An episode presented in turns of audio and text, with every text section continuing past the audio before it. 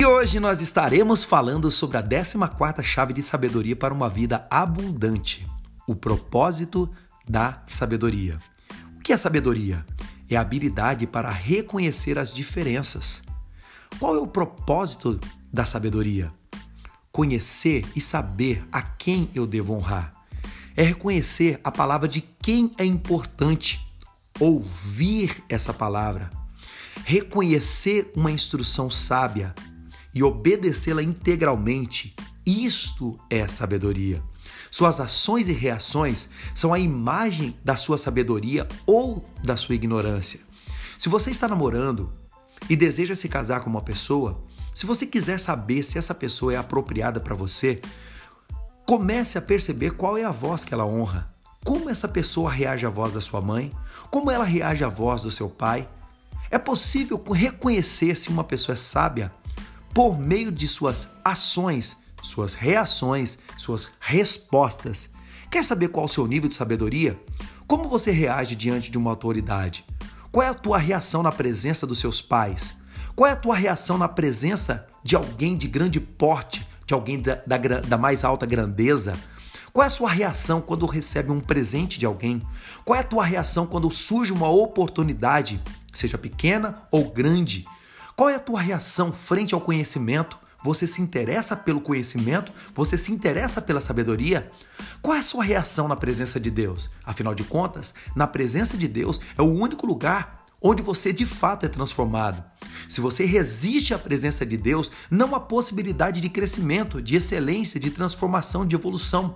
Por mais que você possa crescer, em uma determinada área da sua vida haverá um grande vazio. Na presença de Deus, você passa a ter paixão por aprender e desenvolver a sua missão de vida. Na palavra de Deus, em Isaías capítulo 1, versículo 19, diz assim: Se quiserdes, se desejardes, ouvirdes, comereis o melhor dessa terra. Significa que se eu desejar e for obediente à voz de Deus, eu prosperarei. Sabedoria aqui é desejar e obedecer os princípios, a voz de Deus. Dessa forma eu prospero.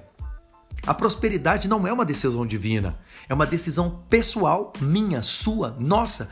Todos os dias nós temos a oportunidade de decidir o que fazer.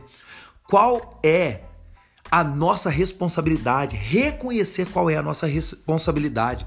Todos os dias, você e eu temos a oportunidade de observar o que Deus está fazendo e qual a responsabilidade dele. Todos os dias, nós temos a oportunidade de observar o que as pessoas estão fazendo e qual é a responsabilidade das outras pessoas. Esse é o teste da decisão. Até porque nem todas as decisões são de responsabilidade de Deus. Tem decisões que você deve tomar que não depende de outras pessoas, depende única e exclusivamente de você. Mas não se desespere, a Bíblia é um livro que nos ajuda a decidir da maneira apropriada. Se você tem hábitos destrutivos, hábitos que te incomodam, programas emocionais destrutivos que geram uma série de transtornos em sua vida, Hoje mesmo você tem a possibilidade de transformar isto em sua vida. Como?